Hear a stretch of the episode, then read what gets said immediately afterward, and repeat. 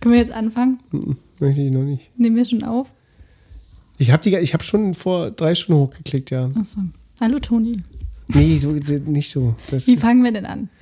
ich fange an. Entschuldigt, dass es letzte Woche keine Folge gab, Ja. weil ich soll ja die Schuld auf Ja, mich nehmen. Ich würde so. Ich war krank.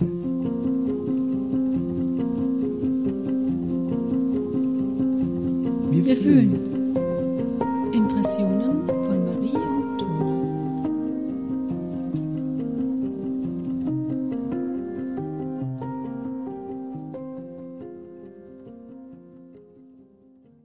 Wie oft habe ich mich schon krank irgendwo hingeschleppt, einfach damit ich funktionieren muss und so. Ähm, weil, weiß ich nicht, woher es kommt, keine Ahnung, Selbstständigkeit und eben die Erziehung, die dir sagt, muss funktionieren.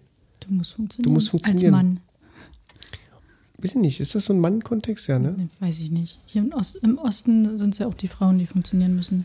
Also ich habe ganz viele Kolleginnen, die, Aber so toxische Männlichkeit ist das ja, Genau dieser so. Gedanke. Du musst funktionieren, du musst die Familie du musst die versorgen. Familie ernähren, ohne dich läuft das nicht. Du, du äh, Mann, der arbeitslos ist oder zu Hause ist, das ist ja Schlappschwanz, Taugenichts, äh, äh, Verlierer, ähm, weiß ich nicht, was für ein, Das was ist kein für. richtiger Mann. Kann Das ist kein richtiger Mann, genau. Du kannst nicht für dich sorgen.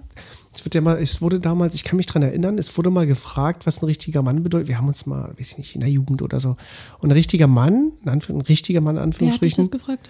Wir haben das uns in der Jugend mal gefragt, Ihr, was für uns Jugendliche unter. Jugendliche unter uns. So, wir haben Jungs. toxische Rap-Musik gehört und da haben wir Mhm. gesagt Männlichkeit und bla, haben wir mal irgendwie darüber geredet. Mir ist hängen geblieben, ein Mann, und das habe ich, das Narrativ greife ich immer wieder auf, das höre ich also immer wieder, Mann muss für die Familie sorgen. Also man ist erst ein Mann, wenn man für alle, also für, für alle seine Liebsten sorgen kann, dass alle, weißt du, dass, dass, äh, dass, äh, dass, dass niemand irgendwie in deiner Familie irgendwie Geldnot hat. So dieses Ding, dieses Narrativ. Wenn ich jetzt äh, an die Rapmusik von früher denke, war das auch immer so, ich, ich, Mama hat früher um mich gesorgt, jetzt sorge ich für Mama, ich kaufe dir ein Haus, ich kaufe dir, damit die nie wieder arbeiten muss, das ist Männlichkeit. Ich kaufe allen meinen Leuten ringsherum, dass ich denen irgendwie was geben kann. Es ist nie Zuwendung und Liebe, es ist immer nur Geld. Also, dass, dass die so sorglos sind und der Mann muss irgendwie funktionieren. Das hört man nie bei der Frau. Man hört nie, eine richtige Frau sorgt für ihren Mann, dass, die, dass der Mann. Doch. Nee, Eine anders. richtige nee, Frau sorgt für ihren Mann. Nee, nee, nicht, nicht pikonär sorgen, also nicht geldtechnisch sorgen. Nee, nee, in einer anderen Art und In, Weise. genau, in sorgen. anderer Art und Ja. Weise. Beim Mann Und ist es immer so, du Kinder sorgst und- für deine Frau und da kann jeder Mann, Mann weiß, was damit gemeint ist. Ich sorge für meine Frau, indem ich ihr alles ermögliche, miete und weiß nicht alles so. Ne? Und wenn man sagt, der, die Frau sorgt für den Mann, meint man immer so all die Soft Skills, das oder der- das, das häusliche heimisch machen und das Essen und äh, Essen, kochen, putzen, Kinder versorgen. Genau, du, du sorgst für den Mann, wenn der Garten. schwer von Arbeit kommt und, und bla bla bla. Also das, also das Wort Sorge wird so anders gesetzt, nur weil du Mann oder Frau davor setzt. Ja. Das ist total faszinierend. Also das, das kö- könnte man als guten Test mal machen. So. Wie sorgt ein Mann und wie sorgt eine Frau? Und ich denke, Das wenn man stimmt. das gesellschaftlich als Umfrage macht, dann würde ganz raus, rauskommen, der Mann sorgt mit Geld und mit, ich unterhalte hier alle. Also ich äh, bin der, der, der alles irgendwie finanziert, damit alle irgendwie ein Dach über, Dach über dem Kopf haben. Das, Kopf ja, ja, das stimmt. ist immer das lustige Wort. Das, das, wurde, das wurde mir, glaube ich, so eingeprügelt durch meine Sozialisation. Von wem denn? Von deiner Mutter? Von deinen Freundinnen?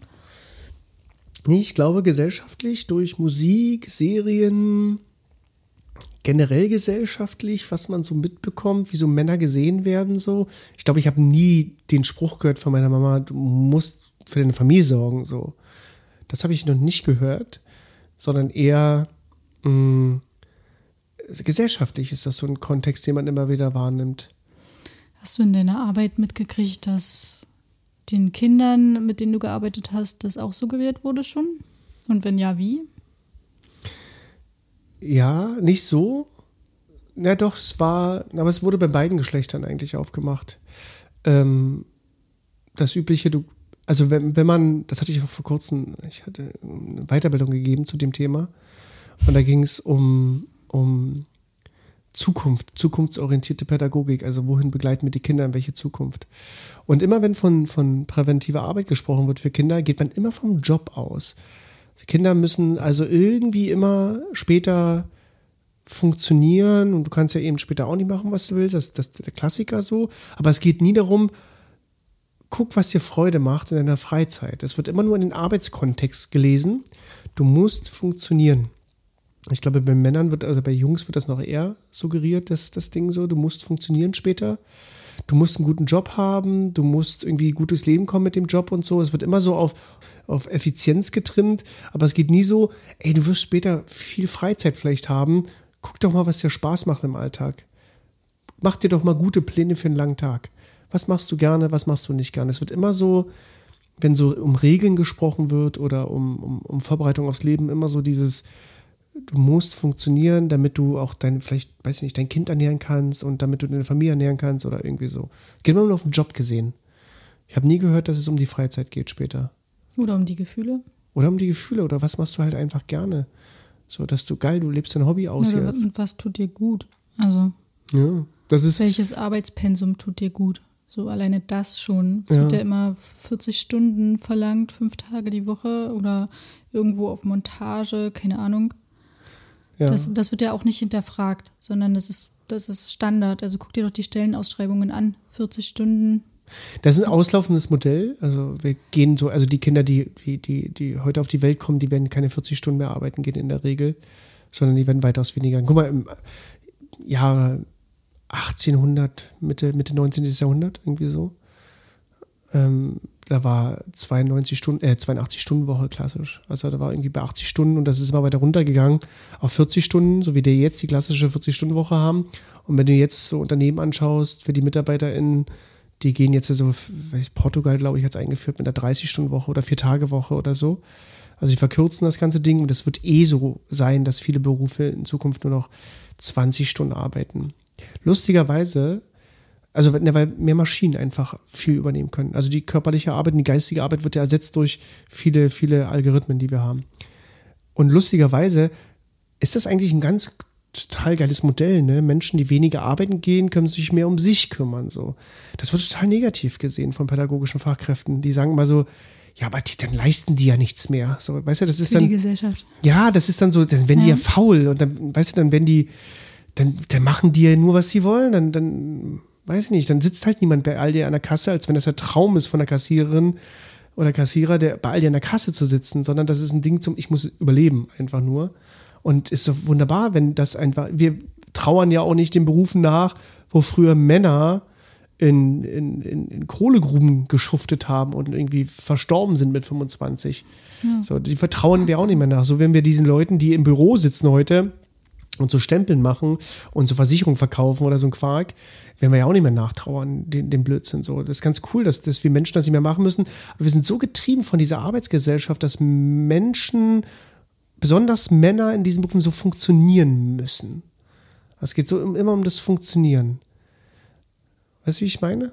Ja, ich, ich überlege gerade, ob du das sehr, also ob du das zu sehr auf Männer beziehst. Also hier im Osten Deutschlands sind ja auch einfach, also der, der Anteil von arbeitender Bevölkerung mit Frauen und Männern ist ja ungefähr gleich mhm. im, im, Osten. Ne? Es ist im anderen, in anderen ähm, Ländern Deutschlands anders. Aber das irgendwie, es, es, triggert mich irgendwie so. Es ist, es, ähm, naja, aber das ist doch, das ist doch da.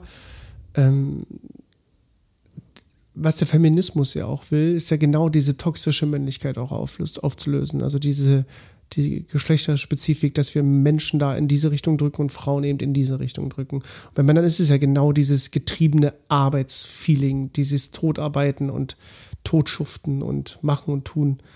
Ich glaube, die Studie gab es bei Männern, dass die einfach nicht zum Arzt gehen, dass sie, dass sie, dass sie einfach eher sterben, weil die nicht zum Arzt gehen, weil die sagen, das ist schwach, das macht man nicht. Das, also ich kann mir alleine helfen. So, so. wie du. Ja so, ja, so wie ich. Ich bin Frau nicht zum Arzt gegangen, äh, sondern nee, wir machen, wir machen, wir machen. Ähm, und die Benachteiligung bei Männern ist ja dieses arbeitsgetriebene, Arbeitswahn-Gedöns, dieses sich und dann eben noch selber in diesem Wahnsinn, so wie war es nur 35 Stunden, das ist ja schwach. Wir gehen 40, 50 Stunden die Woche arbeiten, so wie es sein muss. Dieses Arbeitsgetriebene. Und ich, das aber wiederum kenne ich auch aus meiner Kindheit dass man machen oder aus meiner Sozialisation, dass man machen muss, gerade besonders als Mann. Ja, Wir haben das ja uns, also wir haben uns ja auch dafür entschieden, weniger arbeiten zu gehen, mein Mann und ich, und ähm, oder gar nicht. Und du musst dich immer, also du musst dich immer dafür rechtfertigen. Das, das kann ich bestätigen. Du immer wieder, immer wieder musst du es erklären, warum du dich für dieses Lebensmodell so entschieden Mhm. hast. Und wenn du dann sagst, na, weil wir gerne mehr Zeit mit unserem Kind hätten, das zählt halt auch einfach nicht. Also Na, hast, aber dann dass- kannst dass du dem Kind ja gar nichts gönnen, dann kannst du dir, der gar nichts, dir, gar nicht, dir oder deiner Familie ja nichts leisten. So. Also Ja, ja. das, das kommt, kommt dann immer. Oder wenn ich mehr verdiene oder mehr arbeiten gehe als mein Mann, ist es auch immer wieder ein, ein Punkt. Naja, geht's dir denn damit noch gut? Also an mich gerichtet, so, wenn dein Mann das nicht, nicht für euch sorgt, sozusagen. Und ähm, andersrum muss er sich bestimmt auch anhören, na, wie, wie, wie geht's dir denn dabei? Fühlst du dich nicht so ein bisschen untergebuttert oder also ent, entmannt? Ja, ich, ich erkenne mich selber in diesem, in dieser Vorbereitung auf Kind irgendwie nicht sorgen zu können, dass man ja viel besitzen muss, um dem Kind viel bieten zu können, dass man ja selber Opfer dieses kapitalistischen Systems ist, so- sondern Aber bist du ja in den ersten sechs Jahren, musst du ja nichts haben, um ein Kind, Ja, das- einem Kind nein. was bieten zu Du, können. rational also, brauchst du mir das nicht erklären. Eher, dass das ein Gefühl ist, dass man das Gefühl hat zu sagen, man muss, vielleicht kommt da auch der, das, der, der klassische toxische Mann in mir durch, der dann mir sagt, du musst irgendwie als Mann gerade beim Kind und irgendwie so vorbereitet sein, dass du irgendwie dem alles bieten kannst. Und dann kommt eben dieser Gedanke, Sorgen, der Mann sorgt mit Geld. Ne? Belegt ist, dass der Mann immer nur sorgen, der kann nie mit Gefühle sorgen oder da sein, sondern er muss immer irgendwie mit Geld sorgen können. Das ist irgendwie das, was ich immer wahrgenommen habe als, als männliches Bild. Und ähm, ich glaube, ich glaube das auch, ich glaube, dein, Modell würde anders hinterfragt werden, wenn du zu Hause bleiben würdest und der Mann würde arbeiten gehen. Dann würde, glaube ich, niemand danach fragen. da würde niemand fragen. Genau. Das wäre so normal und das wäre okay. Andersrum wäre es wieder ganz fragwürdig, wenn du arbeiten gehst und sagst, du, ich will mich jetzt selbstständig machen oder ich gucke immer, was ich jetzt mache. Na, dann wirst du hinterfragt werden, wie, wie kannst du das verlangen, dass dein Kind zu Hause mit dem Mann ist? Der, warum muss der jetzt zu Hause bleiben für dich, dass du jetzt eine Karriere machen willst? Achso, nee, so ist es ja nicht, weil es ja eine Entscheidung von ihm. Also wir könnten unser Kind natürlich auch zehn Stunden in die Kita stecken. Oder zwölf. Das, das wäre dann, also das wäre ja die andere. Wir könnten ja auch beide voll arbeiten gehen und ähm, dann, dann müsste unser Sohn halt länger in die Kita gehen. Ja. Das, das wäre ja das, was, was gesellschaftlich anerkannt ist. Also mehr arbeiten gehen, damit ich mehr Geld verdiene, damit ich meinem Kind Materielles bieten kann, aber eben keine emotionale Zuwendung. Also ja. Kein, keine Zeit, kein, ähm, kein, ja, ke- keine Aufmerksamkeit. Und die- ersten, die, die Kita-Jahre sind so schnell rum. Also, also es, das machst du nur einmal Schnipp und dann ist es vorbei. Und dann musst du dich trotzdem noch dafür rechtfertigen, wenn du die Zeit aber ge- ge- genießen willst oder wirklich als Grundstein quasi für das restliche Leben so nutzen willst mit deinem Kind. Ich bin ja äh, durch das Schulsystem devastiert. Also mein Lernen, ich, also ich bin der Klassiker gewesen von ab sechs, da hatte ich keinen Bock mehr. Ne? Also, also es war nicht das, was ich mir vorgestellt habe. Ja, ich wollte war, da ich nicht war sein. desillusioniert nach den ersten zwei oder drei Klassen. Das, Ja. Also es war richtig schlimm. Ich habe Ähm, aufgegeben. Ich habe weil ich- richtig aufgegeben bei mir. Also bei mir war dann so einfach. Bei mir nicht, aber Du hast, du hast, du ich, hast hatte, also. hatte, ich hatte Angst vor zu Hause. Ich konnte nicht aufgeben. Ich hatte auch, nee, Angst hatte ich nicht vor zu Hause, sondern ich hatte, ich konnte einfach nicht, ich war auch dann, äh, das hat mir so das Lernen, den Spaß am Lernen genommen, Ja. dieses ganze System, was ich verachte bis, zu, bis zu heute. Ja. Und ich habe lange keinen Beruf gefunden nach meiner Schulzeit, weil ich ja, meine Noten waren scheiße, ne? Und ich weiß noch einen Spruch meiner Mama, Mensch, oder ich weiß nicht, wer das war, irgendjemand in der Familie, der ist doch kerngesund, der ist doch ein kräftiger Bursche, der muss doch auf dem Bau, du kannst doch mit, der kann doch nicht zu Hause sein. Wirklich, Weißt du? du bist ja auch ein Mann, Mann, du musst auf den Bau Ja, ja. gehen. Wenn du Wie nicht kann- kannst, das- hast du doch anders- wenigstens noch also wenn, Muskeln. wenn, wenn du jetzt, wenn du jetzt zu Hause geblieben wärst, hätte man das vielleicht anders wahrgenommen. ich glaube nicht, dass mich jemand auf den Bau geschickt hätte. Ja, eben. So, dass bei mir so, das ist doch, du, der, also, da muss er ja nicht viel können. Der doch, der, der hat doch kräftige Arme, der wird doch irgendwie was machen können.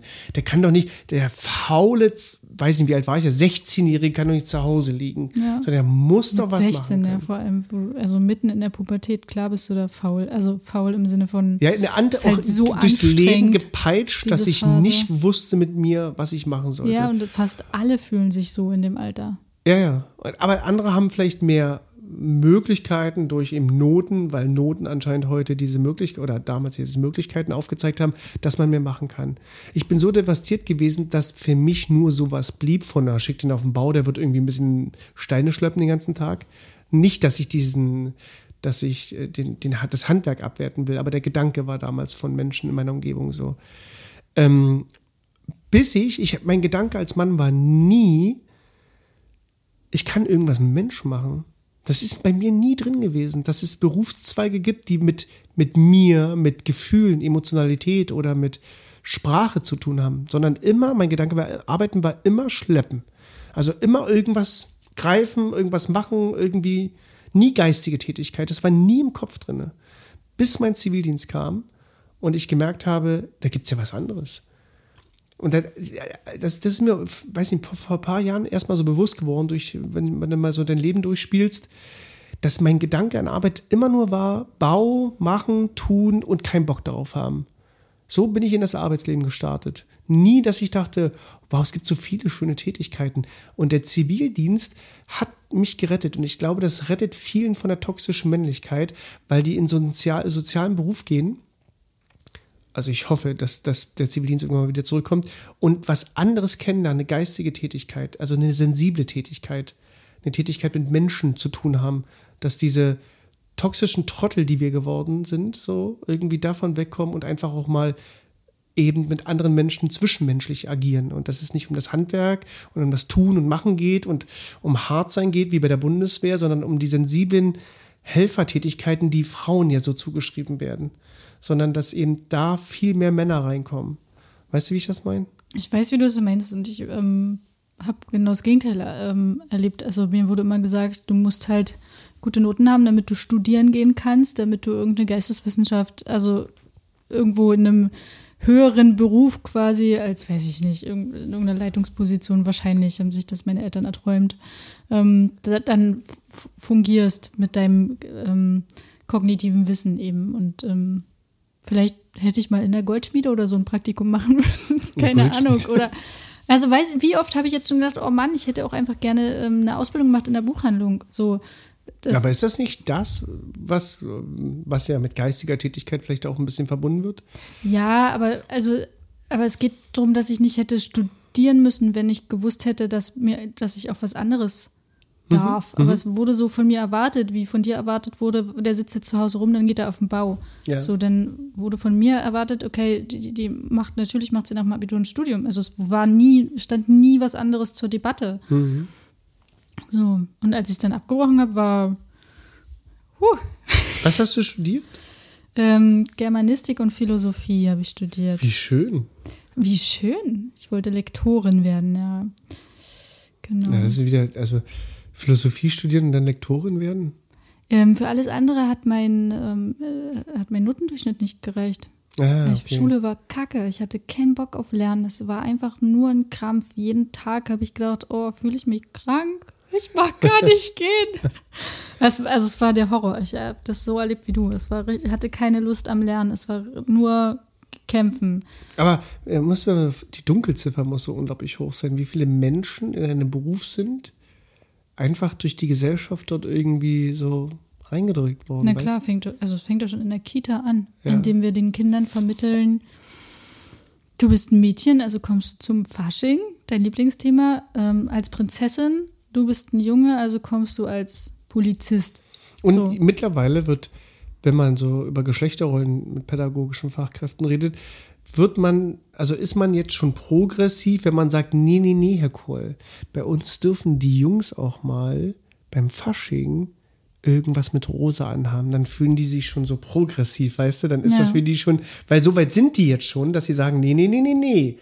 Wir arbeiten nicht so, so engmaschig wie früher, sondern wir sind sehr, sehr progressiv in diesen Fällen. Bei uns darf der Junge, der darf auch mal so ein Lilifi-Kostüm anhaben. Das ist doch süß, wenn der das so macht. Genau, und wenn Aber er selbst da Tag kommt mit diese Kleid in die Kita kommt, was sagen sie dann? Nee, selbst da, diese Ironie hinter diesem Satz, der sagt, ja, das ist doch mal süß, das ist so belächelnd. Ja. Das wird nicht ernst genommen. So, ach, Mensch, da wird der doch mal, das ist doch hübsch, wenn der das Ja. auch mal hat. So. Das wird so abgetan. Das ist so, es wird so jovial. Ach Mensch, der Max, der will wieder mit seinem Kleid. Lachen war mal wieder drüber. Also so ein ironisches Lachen. Aber es wird nie einfach ernst genommen. Oder es wird, es muss immer kommentiert werden. So. genau, Wenn- vor den Kindern auch. Erstens Also, vor den Kindern, es wird nicht so wie, also wenn, wenn du mit einem Lilifi-Kostüm als Kind dort reinkommst, ist so wie die Marie hat ein Lilifi-Kostüm an. Okay, super. Niemand kommentiert das.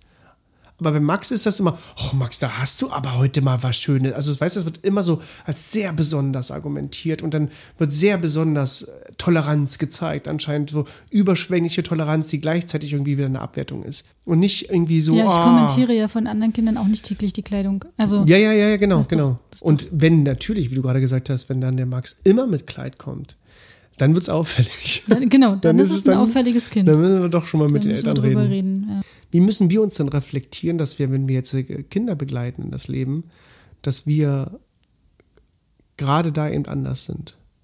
Ja, ich glaube, indem man dem Ganzen so ein bisschen den Wind aus den Segeln nimmt. Also wo findet denn, wo findet denn diese Geschlechterunterscheidung überhaupt statt überall so? In welchen Situationen?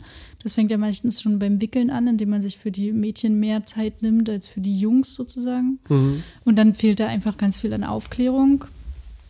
Habe ich den Eindruck. Ähm, also klar, wenn ich mich nicht damit beschäftige, mit dem ganzen Thema, mit der Thematik, dann klingt es erstmal wahnsinnig viel und wahnsinnig überfordernd. Das kann ich mir schon vorstellen. Ähm, aber wenn ich mir die Zeit nehme oder eine Fortbildung dazu mache oder eine Beraterin ins Team einlade. Echt? Kennst du da jemand Gutes? Kenn ich da habe noch, ich hab noch niemanden kennengelernt. Oh, danke. genau, dann ähm, kann ich dazu ja arbeiten. Also dann kann ich das ja gut reflektieren, dann kann ich mir so ein paar Sachen ähm, aneignen, also über die psychosexuelle Entwicklung zum Beispiel. Wenn ich da Bescheid wüsste, dann ähm, wäre das für mich auch keine Überraschung, ähm, dass manche Jungen sich manchmal als Mädchen fühlen und andersrum, weil Kinder ganz oft noch genderfluid sind in so jungen Jahren. Ne? Also Beschreib für unsere HörerInnen, was Genderfluid bedeutet. Na, dass sie in den Geschlechtern noch ein bisschen hin und her wechseln. Also gerade wenn die so auf Identitätssuche sind. Aber selbst da muss man, weil ich glaube, das Thema ist so, mh, ich versuche es in Anführungsstriche zu machen, wobei ich das nicht sehe, so neu, dass selbst hier wir erstmal erklären müssen, das biologische und soziale Geschlecht, wie man sich fühlt. Gender und. Sex. Ja. Genau, also ja, hast du doch gerade. Also ja, es ja, gibt das biologische für, Geschlecht. für die Erkenntnis für alle, dass es nicht darum geht, dass ich jetzt äh, nee, ist mein biologisches Geschlecht als Kind ändere. das So. gen- ähm, genau das darum dreht sich ja die ganze Gender-Debatte auch. Eben. Also da kann ich ja theoretisch nur mitdiskutieren, wenn ich den Unterschied zwischen Sex und Gender kenne, Mhm. also dem biologischen angeborenen Geschlecht, ähm, wobei es da ja auch untergeschlechtliche Menschen gibt und dem Gender, dem ähm, der- Geschlechtsidentität. Und dann kommt ja noch als drittes mit dazu die gesellschaftlichen, ähm, gesellschaftlichen Rollenbilder, die so. Aber machen die nicht letztendlich das, das Geschlecht, das nicht biologische Geschlecht aus? Das heißt, wenn ich mich nicht als Junge fühle, dann ist es ja meist gesellschaftlich, wie man sich als Junge fühlen sollte. Weißt du, wie ich meine? Kommt es nicht eher dadurch? Nee, also Transidentitäten gehen noch tiefer. Also das, das hat nicht nur damit zu tun, ähm, okay, ich bin biologisch ein Junge, aber ich will ja gar nicht bauen und ich will ja gar nicht blau Ja. tragen. Jetzt mal Ja, das meinte also ich. Ja, ja, so, ne? plakativ Pla gesagt. Ja, ja. plakativ gesagt. Ähm, sondern ich fühle mich in meinem, also ich, ich fühle mich nicht wohl mit ähm, bis hin zu, ich fühle mich nicht wohl mit meinem ähm, Geschlecht, also mit meinem, ähm, mit meinen Geschlechtsteilen, mit einem Penis und den Hoden. Wenn ich, wenn das bei mir, aber damit bin ich fein, sondern ich bin als Kind nur nicht in der, ich will nur nicht diese gesellschaftliche Norm erfüllen, dass ich, dass ein Junge eben baut. Das mache ich nämlich nicht gerne, sondern ich schminke mich halt gerne, weiß ich nicht. Also was gesellschaftlich bei Mädchen orientiert wird. hat es dann auch damit zu tun? Du musst deine Frage nochmal konkretisieren. Naja, Womit zu tun? Dass ich mich, dass ich fluid bin in, in, in meiner Geschlechterrolle. Genderfluidität Fluidität, ähm, ist so, wenn Kinder anfangen, sich selber zu, ich bin ich und ich bin ein Junge oder ein Mädchen anhand erkannt von, das orientieren wir ja an unseren Geschlechtsteilen, also Vulva oder Penis. Und das ist so um die zwei, drei Jahre. Ähm, lass mal die Genderfluidität Fluidität mit drei, vier, ab fünf fängt es ja schon wieder so an, dass sie sich abgrenzen, die Geschlechter voneinander, eben durch wahrscheinlich diese gesellschaftlichen Rollenbilder. Das ist die spannende Frage, die ich hätte noch dazu. Ist es ist die Abgrenzung von Geschlechtern biologischer Natur? Sich Schamgefühl, was dann einsetzt, oder ist es gesellschaftlich geprägt, dass man mit sechs dann sagt, okay, ich gehe nicht mehr mit Mädchen auf die Toilette als ich, Junge? ich glaube, das ist ganz stark ähm, gesellschaftlich geprägt. Also du kriegst ja du kriegst ja die Unterschiede jeden Tag aufgezeigt, immer wieder, überall. Also ja, genau, immer wieder und überall. Und es hat sicherlich auch was mit der Schamentwicklung zu tun. Also ich schäme mich davor, ähm, mit anderen auf Toilette mhm. zu gehen und dann ja dementsprechend auch dem anderen Geschlecht gegenüber noch mehr, weil die haben ja da, da unten was anderes. Aber dann würde es ja nicht nur ausreichen, wenn wir von Sexualpädagogik sprechen, dass man einfach eine Toilette macht äh, für alle Geschlechter, dass da jungen Mädchen rein können, weil es ja gesellschaftlich ja immer noch so ist, dass Kinder das Problem damit dann hätten, eben so geprägt worden zu sein, ich gehe doch nicht mit Mädchen oder mit Jungen auf die Toilette, weißt du? Das ist ja immer die Kunst, dass man dann irgendwie versucht, ähm, ähm, Genderpädagogik irgendwie so anzuwenden, dass man irgendwie, irgendwie Toiletten so einbaut, dass junge Mädchen zusammen auf dieselbe Toilette gehen können. Aber die müssen doch nicht gleichzeitig auf Toilette, da gibt es doch Trennwände oder irgendwas. Naja, aber selbst ja da hört es ja schon auf in der Schule, dass das ja nicht, also dass Kinder da ja schon den Schamgefühl so ja so besitzen, gesellschaftlich, wie wir gerade gesagt haben, das würde ja nicht ausreichen, dass ich einfach nur eine Toilette in die Kita einbaue, äh, in die Schule einbaue, die dann eben für Junge und Mädchen gleichzeitig ist. Aber wenn da einzelne Kabinen drin sind? Wird, denke ich, doch das Schamgefühl der Kinder trotzdem da sein. So wie, i, weil ja überall in der gesamten Welt ist das ja nicht so. In Restaurants, wo ich bin, ist das nicht so. Egal, wo ich bin, ist das nicht so. Das kommt drauf an, wie ich aufgewachsen bin. Ne, ich. Also wenn ich in der Kita schon sensibel damit aufgewachsen bin mit dem Thema und es für mich normal war, warum sollte es denn in der Schule anders sein? Das ist so, die Frage, ja was, meine, was muss man zuerst machen? Ich habe ja meine Privatsphäre. Wie, was ich, ich will nur damit sagen, es wurde ja immer nicht, schon beim Baby anfangen. Ja, natürlich, aber es würde ja nicht ausreichen. Das ist wie mit zukunftsorientierter Pädagogik. Es reicht nicht aus, dass ich, eine, dass ich einen Computer in einer Einrichtung habe und dann bin ich zukunftssicher. Ach so? Ja, und so reicht es ja nicht aus, dass ich Genderpädagogik betreibe anscheinend. Was heißt ein Genderpädagogik? Ja, ich, das nicht so oft aus, da kommt hier gleich Julian Reichelt und sagt Genderpädagogik. dass ich, dass ich so Verrückte wie dich buche für so eine Einrichtung ja. und die dann sagen, ja, mach mal eine Toilette für Jungs und Mädchen, weil äh, Mädchen gleichzeitig, weil da immer noch das Problem ist, der gesellschaftlichen Norm der von Jungen und Mädchen immer noch gesehen wird. Aber was mache ich dann mit den Kindern, die intergeschlechtlich sind oder die Transidentität sind? Nein, ich, ich glaube, ich glaube, das ist das Pro ich bin bei dir.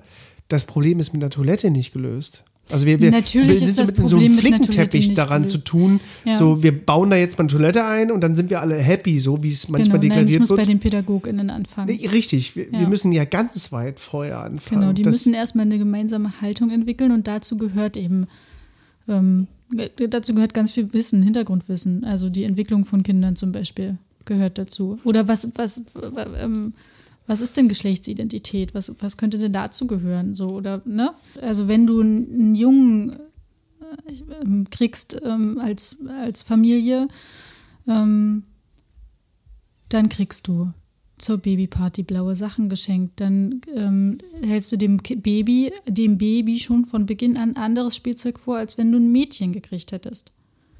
Und das heißt, die sind auch schon mit einem Jahr gesellschaftlich geprägt. Das heißt, die greifen ja dann, wenn du mit einem Jahr so eine Untersuchung machst, logisch zu dem Vertrauten. Also, wenn ich als Junge immer blaue Bagger zum Spielen gesetzt bekommen habe, mein ganzes erstes Lebensjahr, dann greife ich in diesem Experiment oder in dieser Untersuchung natürlich auch wieder zu diesem blauen Bagger, weil das ein mir vertrautes Spielzeug ist. ich glaube, es, es fängt ja schon an mit der selbsterfüllenden Prophezeiung, dass wie ich mich alleine vielleicht verhalte, wenn ich einen Jungen auf dem Arm habe, dass meine ganze Körperhaltung eine andere ist, dass als, als Vater oder als Mama ich ganz anders reagiere, wenn ein Junge auf dem Arm ist oder wenn ein Mädchen auf dem Arm ist. Dass das also nicht, nicht nur mit dem Spielzeug zu tun hat, sondern unser gesamtes Verhalten, wie wir mit dem Kind sprechen, wie wir es begleiten, was wir tun, hat ja irgendwie eine Ausprägung dann. Natürlich, also es ist ja erwiesenermaßen, dass mit Jungen weniger gekuschelt wird, zum Beispiel. Genau, das meinte ich, dass man, genau, dass man Jungen eher zutraut, wie lass den mal machen so. Genau. Und bei Mädchen, da streicheln wir nochmal drüber und dann müssen wir nochmal besonders aufpassen. So, also ja. so glaube ich auch, dass wir alleine schon, dass wir wissen, wenn wir einen Jungen auf dem Arm haben oder ein Mädchen auf dem Arm haben, ganz anders unsere Körperanspannung, unsere, unsere Sprache, unser, unser ganzes Gefühl zu diesem Kind, zu diesem Wesen ein ganz anderes ist wie du gerade gesagt hast, man kuschelt dann immer weniger mit einem Jungen. Mensch, der Junge, der muss man machen, dann lass ihn mal ein bisschen krabbeln so. Bei den Mädchen müssen wir doch noch mal helfen vielleicht. Weißt du, all das, glaube ich, in den jüngsten Jahren dazu führt, wie wir heute unsere Geschlechter sehen. Ja. Das ist total faszinierend, wenn man sich das vor Augen hält, wie die Frage ist, wie kriegt man es raus, wenn es so, weil es ja so intuitiv drin war. Also es ist, es ist super schwierig, ähm, weil das ja, wir sind ja so aufgewachsen. Mhm. Also ich, ich bin so erzogen worden, du bist so erzogen worden. Ähm, ich glaube, immer wird man das auch nicht schaffen, so, also das, das verlangt ja auch niemand. Das ist, ist, wir dürfen alle Fehler machen. Es geht einfach nur darum, dass man das reflektiert und sich auf den Weg dahin begibt, sozusagen. Und als pädagogisches Team ist es einfach meine Pflicht, das als Team zu reflektieren und ähm, die Bedingungen für eine gendergerechte Erziehung zu schaffen. Mhm. Also das fängt ja schon damit an, dass ich auch durch die Räumlichkeiten und gehe und gucke, ähm, wo haben wir denn Geschlechterunterschiede in der Einrichtung. Ne? Welche Fragen müssten sich pädagogische Fachkräfte dafür stellen? Was sind so die wesentlichen Fragen, die ich mir stellen müsste, um mich dabei selbst zu erkennen und zu reflektieren? Mir würden zwei einfallen. Zwei ganz klassische Fragen. Na, reden wir jetzt von Selbstreflexion? Ja. Na, wie bin ich selber aufgewachsen? Wurde mit mir selber gekuschelt? Ähm, Nee, nee, auch nicht. Ich hätte, so weit hätte ich gar nicht gedacht, sondern. Achso, ich habe so einen was, Fragenkatalog was für.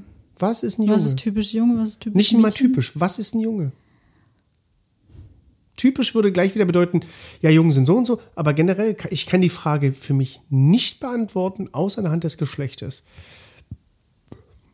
Was ist ein Junge? Ja, ich, also ich könnte das so, ich könnte das so fragen. Mhm ähm, reproduziere damit die ganzen Sachen, die ich nicht will.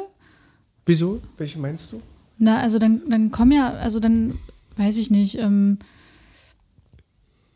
die, die Jungs, die, die halten halt mehr aus oder die spielen halt ein bisschen wilder, das, das sind Jungs. Das glaube ich nicht, weil ja wenn so die schlimm. Frage von dir als Beraterin so bewusst gestellt ist, so, was ja. ist ein Junge? Nicht, was ist für dich ein Junge oder was ist typisch Junge, sondern was ist der Unterschied, vielleicht auch, vielleicht machen wir es konkreter, zwischen Jungen und Mädchen? Ja, Jungen sind ein bisschen robuster und die sind stärker und Mädchen sind ein bisschen zierlicher und eher so. Dann kommt doch mindestens eine Pädagogin um die Ecke, die sagt, oder ein Pädagoge, nee, nee, die Tina, die ist ja viel stärker als der Max, den wir Ja, ausnahmsweise, Ausnahmen bestätigen die Regeln. Ja. Ich, ich glaube, die Frage, also wenn ich die jetzt für mich beantworten müsste, ich komme auf nichts davon, was nicht klischeebehaftet ist. Ja, aber es ist noch so, also ja? ich glaube, du musst es ganz praktisch machen. Also so mache ich das, indem ich, ähm, indem ich ganz klare Fallbeispiele quasi reingebe und die, die bewerten lasse und ähm, dann zusammengeführt werden, die unterschiedlichen Fallbeispiele und daran erkannt wird, okay, das ist das gleiche Fallbeispiel. Das einmal, eine Mal sind es männlich gelesene Namen, das andere Mal sind weiblich gelesene Namen. Warum habe ich das jetzt unterschiedlich bewertet? Was war jetzt ausschlaggebend dafür? Ah, okay. So, also das ist, das, das macht es, glaube ich, nochmal bewusster als, also bei dieser Frage, was ist Junge oder was ist ein Junge im Unterschied zum Mädchen, reproduziere ich so viel. Also Aber da, wenn man, wenn man zum Beispiel, das stelle ich mir so gerade vor, du sitzt mit pädagogischen Fachkräften in der Beratung, du stellst diese Frage und nimmst alle Worte, die man zum Beispiel, was fällt ihnen bei dem Wort jung ein? Und schreibst das alles mal ran. Und dann sollen die das lesen. Glaubst du nicht, dass sie auf die Idee kommen, das ist alles Stereotype gedacht? ja, und das ist aber so fest, dass es nur durch, also dass, dass ich glaube, dass ich durch dieses Aufschreiben auch Ja, eben. würde ich das ja nochmal verfestigen. Also ich würde das ja quasi nochmal als richtig unterstreichen. Aber das sind methodische Sachen, die wir. Ja, die also sind wichtig, glaube ich. Ja, aber also ich würde das gerne anders machen. Ich würde das nicht festhalten, was ich als falsch erachte, also oder was was oh, ich hasse das Wort falsch, aber Nicht passend. Was nicht passend ist. Also ich, ich will das nicht gerne dann und dann auch noch aufschreiben. Ich mache Das mir- so, wenn man über, wenn ich als Supervisor in in Einrichtungen bin, als Berater und wenn man über Fallbeispiele von Kindern spricht, dann frage ich immer, welche Eigenschaft hat dieses Kind? Und dann, Das ist ja was anderes. dann schreibe ich alle Eigenschaften ran, die mir nennen, die sie mir nennen, und dann stehen da 24 negative Eigenschaften. Und dann sage ich, was fällt Ihnen auf? Und dann kommt die Idee, das ist alles, alles, alles Klischee, also alles stigmatisierende Haltung, die wir haben auf das Kind. ja, aber das ist ja ein Kind konkret. Und so denke ich gerade, so versuche ich Wenn die ich Analogie gerade zu diesem Thema zu finden, dass wenn wir das so aufschreiben, dass uns dann erstmal bewusst wird, wie Wahnsinn, wie, wie, wie klischeebehaftet wir das, wie, wie wir Jungen und Mädchen sehen. Wenn uns das mal so bewusst wird, wenn wir das so wahrnehmen, weißt du, wie ich das meine? Ich weiß, wie du das meinst, aber ich glaube, der, ähm, ich glaube, das würde so nicht ganz aufgehen. Mhm. Also, ähm, weil dieses, na, Jungs spielen nun mal wilder zum Beispiel, das, das löst du dadurch nicht auf, weil Mhm. das die Beobachtungen, die scheinbaren ähm, Beobachtungen von manchen PädagogInnen sind, die sich davon dann nicht abbrechen lassen, nur weil ich das aufschreibe. Glaubst du, das stimmt? Dass Jungs wilder spielen. Durch die Beobachtung von pädagogischen Fachkräften oder glaubst du, das ist ein stigmatisierender Blick? Nein, das ist das, genau. Das ist das, was sie sehen wollen durch diese gesellschaftlichen Rollenbilder, die denen indoktriniert worden sind. Und die, die dann ja auch weitergeben. Und Ne, das oder, ist das, was das sie ist, sehen wollen. Oder es ist den Kindern auch so in die Wiege gelegt von, dass die, die Marie, ja, so, ja, kann man sagen, dass die, dass die Marie bitte doch nicht tobt, sondern in der, ruhig in der Bücherecke sitzt. Ja, na klar. Also es wird den Kindern ja mitgegeben. Es Genau, wird denen also ja das- auf den Weg gegeben. Und Ja, das ist ja genau. das Problem. Also das ist ja das, was Dass Kinder, aufgebrochen werden dass Kinder soll. die Stigmatisierung der pädagogischen Fachkräfte eh erfüllen, weil die ja selber so stigmatisiert aufgewachsen Ja, na klar, sind. also einem Mädchen biete ich öfter an, mit mir ein Buch anzugucken, als einem Jungen. Mit einem Jungen sage ich, okay, zum Glück haben wir jetzt einen männlichen Kollegen, der kann mit denen bolzen, so, ne? Das, Oh ja, das habe ich sehr oft gehört. also, das, Das, habe, das, ist ein, das ist ein Satz, den ich glaube, alle pädagogischen Fachkräfte, männliche, männlich gelesene, die hier zuhören, kennen das, dass man zwei Sätze als pädagogische Fachkraft hört, männlich. Ähm, wow, endlich haben wir jemanden, der endlich mal mit den Jungs ein bisschen rackern kann und so ein bisschen mit den Jungs was machen kann. Die brauchen ja männliche Vorbilder. Also sie suchen ja dringend männliche Vorbilder und es ist gut, dass wir pädagogische Fachkräfte haben, die männlich sind, weil die endlich mal diese ganzen Sachen machen können, die wir nicht machen können. Also Genau. wir als Frauen. Und wenn beim Feste brauchen wir mal drei starke Männer. Genau, damit die- die Tische schleppen Es sind immer, kannst du mal dem Hausmeister, aufbauen. kannst du mal dem Haus, ja, es gibt immer, wir brauchen mal drei starke Männer. Ja. Immer. Das den Satz habe ich, habe ich so oft gehört. Selbst in der Familie vor kurzem, ähm, die, also wir machen ja dann drin den Salaten, die Männer grillen ja wieder, ne? Es sind immer die Männer, die grillen. Es wird das Fleisch auf den Grill geworfen. Ich hasse Toni. alles. Ich hasse das Grillen, ich hasse Fleisch, ich, totes Tier auf dem Grill. Das ist alles ekelhaft. Was? Wie kann das sein? Sitzt du nicht gerne mit einem Bier vorm Grill und isst dein Steak? Nee, mit Cola, Whisky und Zigarre. Leben Sie bitte alle vegan. Ich, ja, ich muss es sagen. Bitte Ja. leben Sie alle vegan. Ab morgen. Ab jetzt am Genau. besten. Wir wollen niemanden von unseren Überzeugungen. Doch, wollen doch wir. möchte ich. Ich will alle überzeugen, Ja. dass alle vegan leben. Das ist das Beste, was sie machen können. Aber das fällt mir so ein, dass äh, das unglaublich stigmatisierend gesehen ist. So. Ja, nee, klar. Das war ist faszinierend. Wir brauchen mal drei starke Männer. Ja, Ja. das ist ein Satz, den kenne ich noch. Ich habe als Mädchen habe ich immer gerne, also ich habe zwei ältere Brüder und die sind im Sommer immer oberkörperfrei gelaufen. Und äh, ich habe das auch gemacht. Äh, Also ich als Mädchen, weil ich es nicht verstanden habe damals. Ich weiß nicht, wie alt war ich? Zehn. Ich glaube, zehn sogar noch. Also äh, bevor bei mir die Pubertät angefangen hat, da war ich noch nicht, da also war noch nichts mit Brustwachstum. Und ähm, es war meinen Eltern aber richtig unangenehm. Wirklich? Also meine Brüder, da habe ich gar keine Erinnerung dran, die, denen war das, glaube ich, egal. Die haben mich als kleines Geschwisterchen Mhm. gesehen, so, ne? Aber ähm, meinen Eltern war das richtig unangenehm. Also ich musste mir dann was anziehen. Und ich bin so gerne oben ohne rumgelaufen. Das ist doch, war nicht jetzt erst, was in Berlin, dass Frauen jetzt endlich auch mal oben ohne legal. Ich denke, dass jedes Mal im Sommer, wenn ich die Männer, also es tut mir leid, Ja, ja. wenn ich manche männlich gelesene Personen am Straßenrand, ja, in der Stadt, oben ohne sehe, dann habe ich echt das Bedürfnis, mich auszuziehen. Wirklich. Das ist wie mit dem Pinkeln. Wenn ich irgendwo am Straßenrand nachts oder tagsüber, ja, muss ja nur mit dem Auto Einfach so vorbeifahren, auf die gehen, ja, die gehen ja noch nicht mal aus, gerechtigt, aus, Gleich, aus Gleichberechtigungsgründen.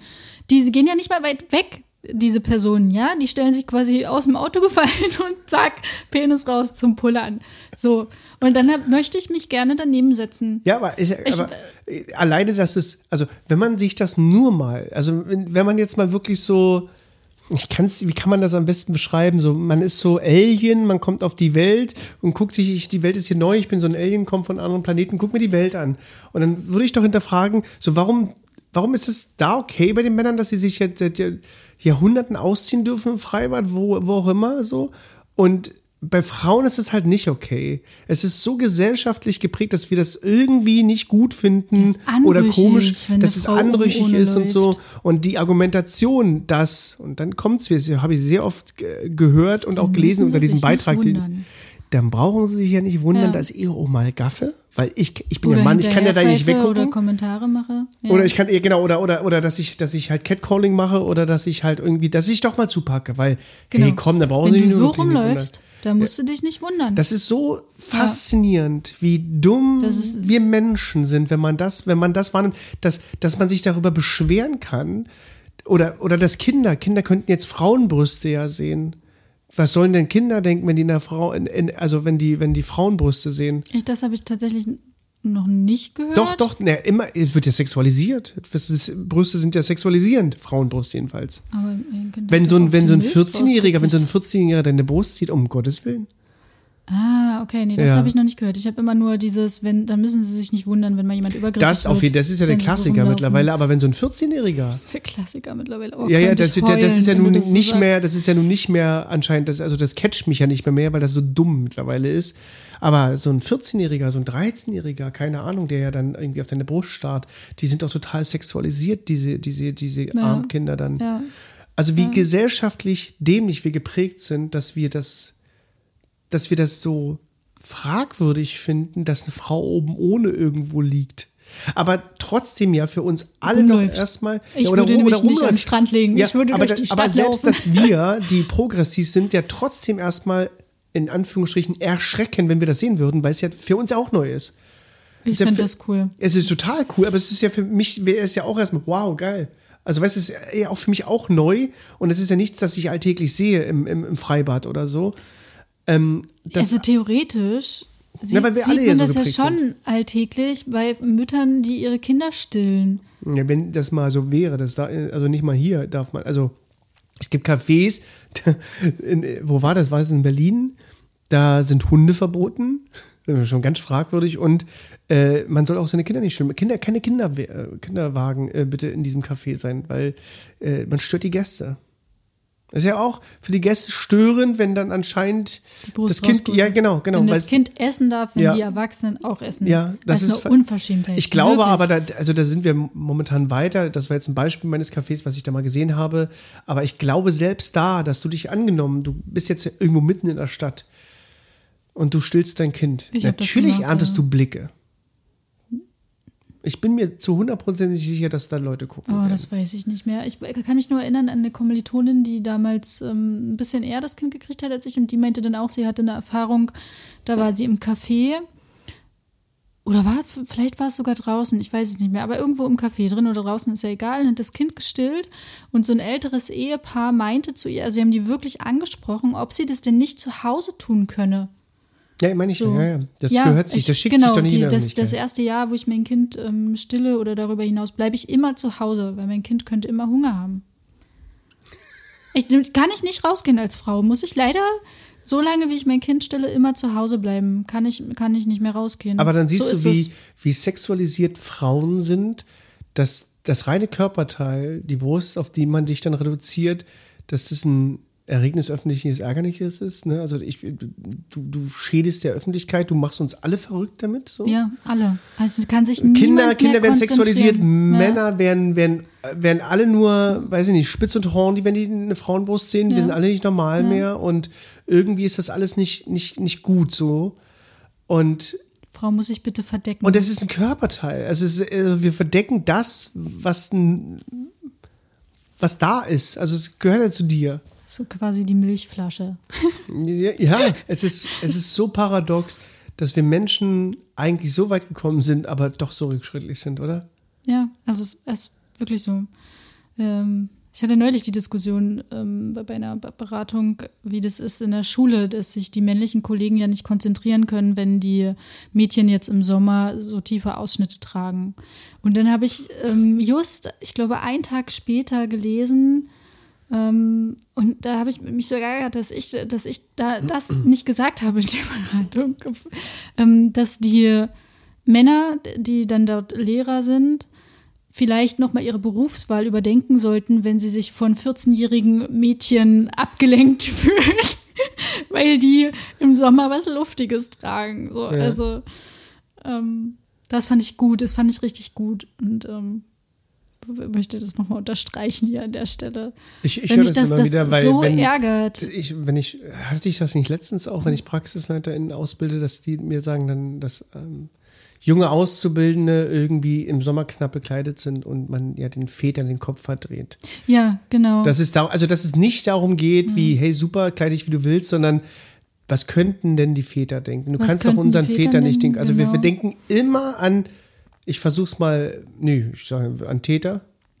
Und man denkt in dem Fall, wenn, das ist dasselbe Gefühl, was man aufmacht, wenn sie dann sexuell belästigt worden würde, äh, brauchst du dich halt nicht wundern, wenn du so gekleidet bist. Genau. Und ich muss ja mein Mädchen, also ich muss äh, meine Tochter in dem Sinne muss ich ja schützen, indem ich ihr sagen, zieh lieber im Sommer den Rollkragenpullover an, ja, ähm, weil die Männer werde ich ja nicht ändern. Äh, deswegen die, übrigens die mein sind Spruch, so. Marie, Nee, ich mag, sag's nicht. Es ist aber, Sag's ist doch, ich nicht. möchte es nochmal sagen, schütze nicht deine Tochter, sondern erziehe deinen Sohn. Darum geht es, der Spruch will genau Oder, diesen äh, Kontext ähm, aufmachen. äh, nieder mit dem Patriarchat und ändert die kompletten Rollenbilder. Könnte man auch Könnte sagen. man auch sagen, ist aber kommt in der breiten Gesellschaft nicht so gut Aber hier an. geht es ja eher um Täter-Opfer-Umkehr, dass man gerade bei Frauenbelästigung immer auf die Opfer schaut. Man guckt immer, warum sagt die das, wie sagt die das, lügt die, kann die wirklich lügen? Man hat ja so viele Beispiele ja schon gesellschaftlich gesehen. Kommt immer das Kachelmann-Beispiel, so das bekannteste Beispiel, was wir haben anscheinend. Ähm, dass immer darum rumgedoktert wird und auch bei der Polizei, wenn du als Frau hingehst, gefragt wird, was hattest du an? wenn du eine sexuelle Belästigung hinter dir hast. So, äh, hört man damit, was hattest du an? Was interessiert die Frage, was ich anhatte? Sondern, dass man immer darauf schaut, was ist mit dir verkehrt, anstatt man das einfach wahrnimmt und sagt, ja, okay, äh, ich, ich nehme das, ich nehme nicht ernst damit. Sondern es wird immer daran rumgeschraubt. Und das meine ich eben auch mit diesem Narrativ der Auszubildenden, die dann irgendwie, äh, weiß nicht, Ja, es geht ja in der Kleidchen Arbeit, hat- es geht ja in der Arbeit dann weiter. Dass Also man- mit dass man- Vorgesetzten und so. Wenn du das ist die Kleidchen Vorstufe der anhast. sexuellen Belästigung. Du, du kannst auch den Vätern hier nicht den Kopf verdrehen. Zieh dir mal bitte was, was Ordentliches an. Das ist schon die Vorstufe von, du brauchst dich nicht wundern, wenn. Weißt du, dass es schon darum geht, dass wir an die Väter denken, dass denen nicht den Kopf verdreht wird, anstatt wir die stärken, die sich so kleiden will und die Väter bitte in Zaun halten und äh, in Zaum halten und sagen, reißt euch zusammen, Leute, wenn ihr euch das. Ja, vielleicht, also muss ich denen das ja auch gar nicht unterstellen. Ich, ich, oh, ich weiß nicht, ob also, also ich die unterstelle das jetzt nicht prinzipiell einem Mann, nur weil ich Doch, ein kurzes ich, ich Kleid anhabe. Doch, glaub mir, doch. Dann, also aber Männer, damit wenn, Männer sind grausam. du ja das Argument. Das Argument unterstütze ich. Ja, ich unterstütze das Argument, dass Männer einfach in vielen Momenten einfach scheiße sind. Das unterstütze ich wirklich. Dass wir aber eben ähm, Auszubildende dabei stärken sollen, oder weiß ja, Auszubildende, also Frauen dabei stärken sollen, trotzdem so zu sein, wie sie sind und nicht bitte sich da anzupassen, dass wir uns als Mann nicht in, in unserer Sexualität gekränkt werden, wenn ihr da irgendwie so, so oder so rumlauft.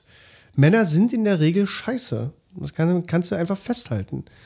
Also wenn wir Täter- und Opfergruppen aufstellen würden, dann sind Täter Männer. Fertig. Ja, genau, weil man den psychischen Missbrauch, der an Kindern begangen wird, oftmals von weiblich gelesenen Personen nicht so gut nachweisen kann. Also ich will nicht wissen, wie hoch die Dunkelziffer da ist. Oder doch, ich würde es eigentlich gerne Ich wissen auch wollen. wissen. Also Aber ich das denke, ist halt eine andere Form von Gewalt, die von ähm, potenziellen Frauen äh, ausgeübt wird. Aber glaubst du, wenn du dir die Welt anschaust, wie die Welt beschaffen ist, dann sehe ich, dass die Welt einfach nur schlecht ist, wenn sie, wenn man die äh, bewerten sollte, aufgrund von Männern. Du bist so pessimistisch heute. Nee, du musst dir doch einfach nur anschauen, das Elend auf der Welt. Ja, es würde es Das alles ist nicht von- geben, wenn von Frauen begangen. an der Macht wären. Nee, das ist aber, wir können es festhalten, das ist, das ist von Männern begangen worden. Ja, du musst ja Von- nur, du kannst ja jetzt gar nichts anderes sagen, weil die, die meisten äh, Positionen, die Männer bekleiden. Ja, ja, von, also ja. Machtpositionen von Männern bekleidet sind. Also ich- so ich glaube ja aber- einfach, ich du glaube- weißt ja nee, nicht, nee. wie es in einer anderen Ja, Realität doch, wir, wäre. wir, wir können ja irgendwie schon assoziieren, wie Frauen in, in diesen Positionen sind. Ich glaube, viele Frauen in, in Führungspositionen würden anders agieren.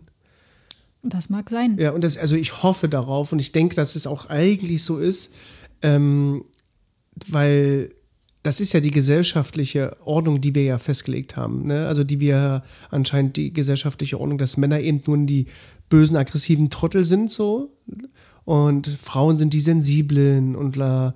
Und wenn da die gesellschaftliche Ordnung greifen könnte, dass Frauen in Machtpositionen doch die sensiblen Wesen sind, dann hätten wir schon viel gewonnen. Aber vielleicht reicht, also reicht, reicht natürlich nicht, aber vielleicht ist es ja schon Anfang, wenn wir ähm, die Rollenbilder aufbrechen, wenn wir schon anfangen, in der Kita das aufzubrechen, vielleicht werden dann die Männer in Machtpositionen gar nicht mehr so eine unsensiblen Trottel, wie du es jetzt beschrieben hast. Ja, ja, das meine ich ja. Ja, ja, das ist ja, also Männer sind ja nicht einfach Trottel, weil sie Männer sind, sondern weil die gesellschaftliche Genau. Anordnung dessen sagt, was ein Mann eigentlich sein soll. Ne? Also, dass man, was sagst du? Die gesellschaftliche Ordnung sagt, Männer müssen Trottel sein. So klingt ja, das jetzt ja, gerade. so, so kann man es eigentlich Ja. festhalten. Wenn man, wenn man das Narrativ zusammenbauen müsste, wie Männer heute, wie man als Mann heute sich sieht oder sehen sollte gesellschaftlich, dann sind es Trottel. Dann sind es arbeitende Volltrottel, die unsensibel sind. So könnte man es zusammenbasteln. Wie würdest du dich selber beschreiben? Toni? Als arbeitender, unsensibler Volltrottel, Marie. Nein, aber gelesene Männer, die sich so wahrnehmen als. Und ich meine, wie oft wird das publiziert? Dass du, hör dir Musik an. Das geht immer darum, egal, wenn du jetzt äh, von. Das egal worüber bei Musik, wenn Männer singen, dann geht es häufig darum, dass man weitermachen muss und nicht aufgeben muss und immer weiter und ist egal, was die anderen sagen. Äh, bleib immer so, wie du bist und reflektier dich ja nicht und zieh dein Ding durch und bla bla bla. Weißt du, da, sei Alpha. Ne? Sei der Alpha-Mann. Sei immer derjenige, der zieht da durch, mach deinen Sport, du bist immer, fokussiere dich. Es geht nie darum, wie, sei sensibel. Hört man nicht. Hört man nicht. Wird nie gesagt. Sondern es geht immer darum, du bist stark, du musst und Lust da und zieh das durch. Wie beim Sport, du bist der Aggressive, du musst Handeltraining und was nicht alles machen. Du musst der Kräftige sein. Also diese Ordnung wird ja Männern zurechtgelegt. Bitte wert genauso. Es wird nie gesagt wie, sei einfühlsam. Sei einfach mal einfühlsam. Wird ja nie gesagt. Da bricht gerade ganz schön viel aus dir raus, Toni, oder? Wollen wir das vertiefen? Hast du den Bedarf, über deine Gefühle zu sprechen? Nein, aber das ist Nein. das. Das ist aber das, was mir die ganze Popkultur, die man wahrnimmt als Mann, wenn man Musik hört, Filme schaut und so weiter, dir mitgegeben wird. Wenn du dir nur Rapmusik anhörst, ist das genau dieser Kontext, den ich gerade aufgemacht habe. Sei Alpha, mach dein Ding, zieh durch. Es geht nie um Sensibilität und achte da. Also soll, doch, achte auf deine Familie, sorge für deine Familie wieder finanziell, ne? Aber es geht nie um Sensibilität und Gefühle. Das ist ja, das ist ja das Faszinierende, wenn man sich mal mit seiner eigenen Sozialisation beschäftigt. Und du bist ja, bei dir heißt es ja nicht, sei Alpha-Frau. Hast du, glaube ich, noch nie gehört. Nee, ähm, ich habe nicht gehört, sei Alpha-Frau. Sondern bei Disney bist du ge- den Rapunzel, die gerettet werden muss oder so, weißt du? Du bist Nee, immer. das tatsächlich auch nicht. Also das nicht. Ähm, äh, mir ähm, wird schon immer gesagt, na, du bist ja die Starke und du hältst das aus und du machst es so. Ähm, das, das ist aber meine individuelle Erziehung gewesen. Aber trotzdem ähm, muss ich darauf achten, bei dem, was ich tue, ob das Männern gefällt, ob ich eine Familie äh, gründe oder nicht. Ähm, wie ich auf andere wirke, darauf muss ich besonders achten, dass ich nicht zu laut bin, wurde mir immer gesagt. Also das war so das, was mir mitgegeben wurde. Laut wie Lautstärke oder laut, Laut wie, wie laut- auffallend einfach in der Beides, Form? lau also ja, laut wie Lautstärke und zickig wie auffällig. Also Ja, ja. zickig im Sinne von hysterisch oder wenn, ich eine Meinung habe. Dann bin Ja, ich halt zickig. Gefühlschaos. Ähm, nee, Gefühlschaos, ach, das wäre ja schon zu. Da spricht man ja schon über Gefühle, wenn man sagt Gefühlschaos. Nee, nee, ich war immer zickig.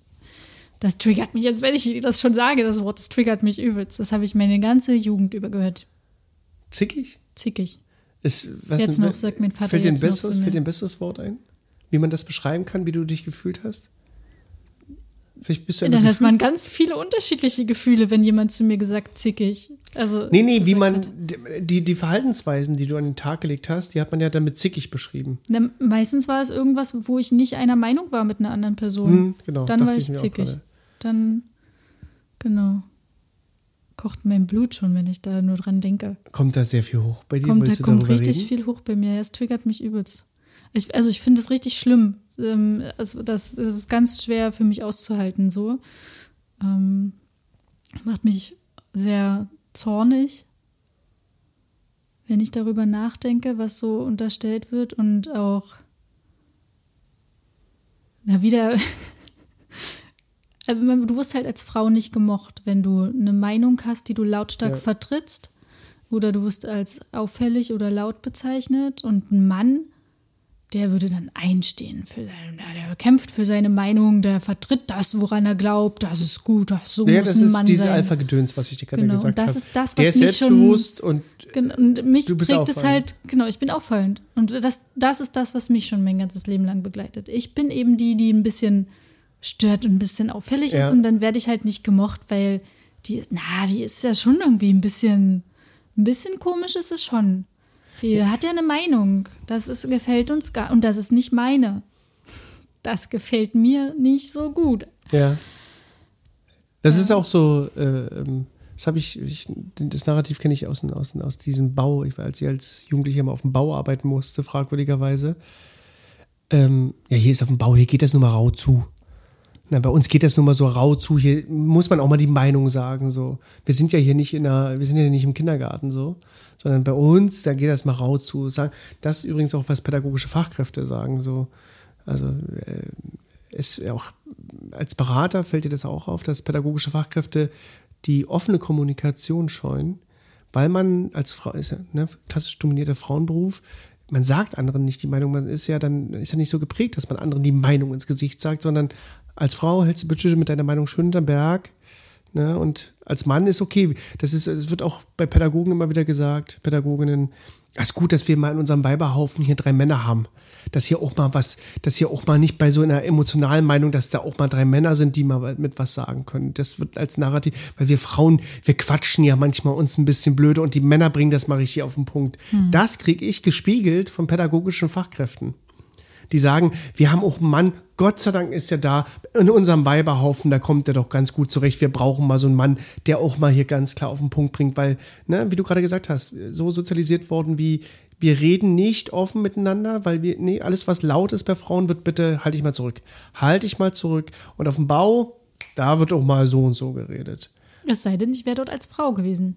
Deswegen kriegt, deswegen als, genau, als Berater werde ich selten auf den Bau geholt. Also auf dem Bau werde ich nicht, Nicht? geholt.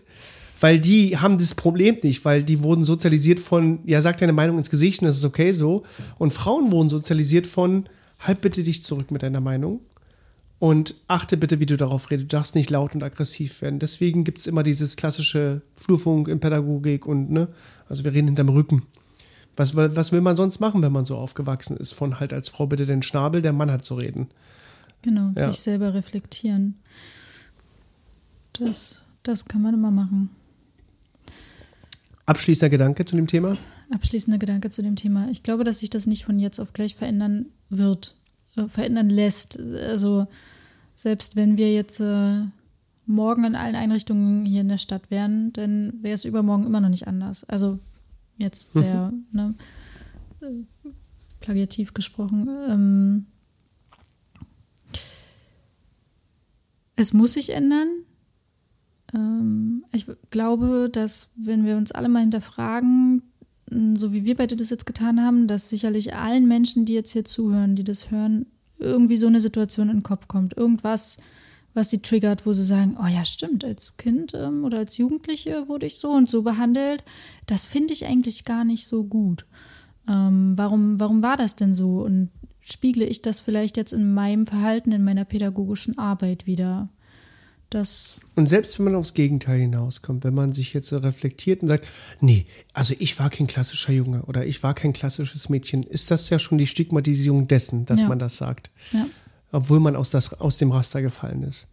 Weil man selber diese Ordnung mit sich im Kopf trägt. Weil ich glaube, wir sind alle so, so wie wir auch alle irgendwie Alltagsrassisten sind, gesellschaftlich geprägt, sind wir alle auch irgendwie gesellschaftlich geprägt mit dem Patriarchat aufgewachsen.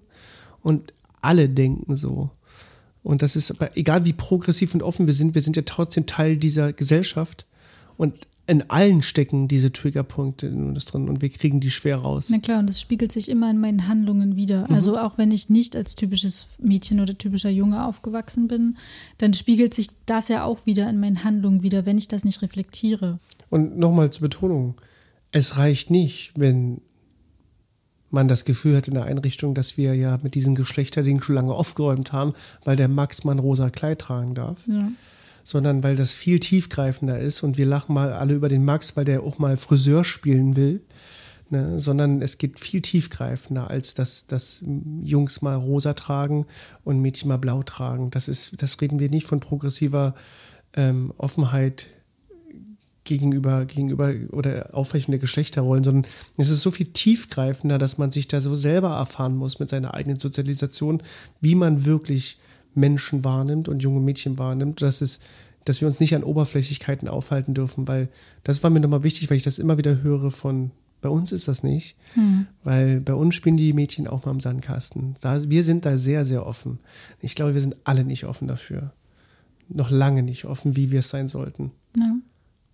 Ja. Da fehlt bei uns allen noch viel. Und da schließe ich uns beide nicht aus. Also ich glaube, auch wir haben manchmal noch so Situationen, wo wir einfach so handeln, wie wir aufgewachsen sind, weil es so fest drin steckt. Ja. Also, ja. Gut, also halten wir zum Schluss fest, ähm, wir sind alle noch nicht offen genug, wir müssen offener werden. Ähm, und äh, das Zitat, was ich am Ende bringen will, ist von Robert Musil. In der Geschichte der Menschheit gibt es kein freiwilliges Zurück. Und ich glaube, das ist ein ganz guter Abschluss, wenn man darüber nachdenkt. Es gibt kein freiwilliges Zurück. Leben Sie vegan. ja. Adios.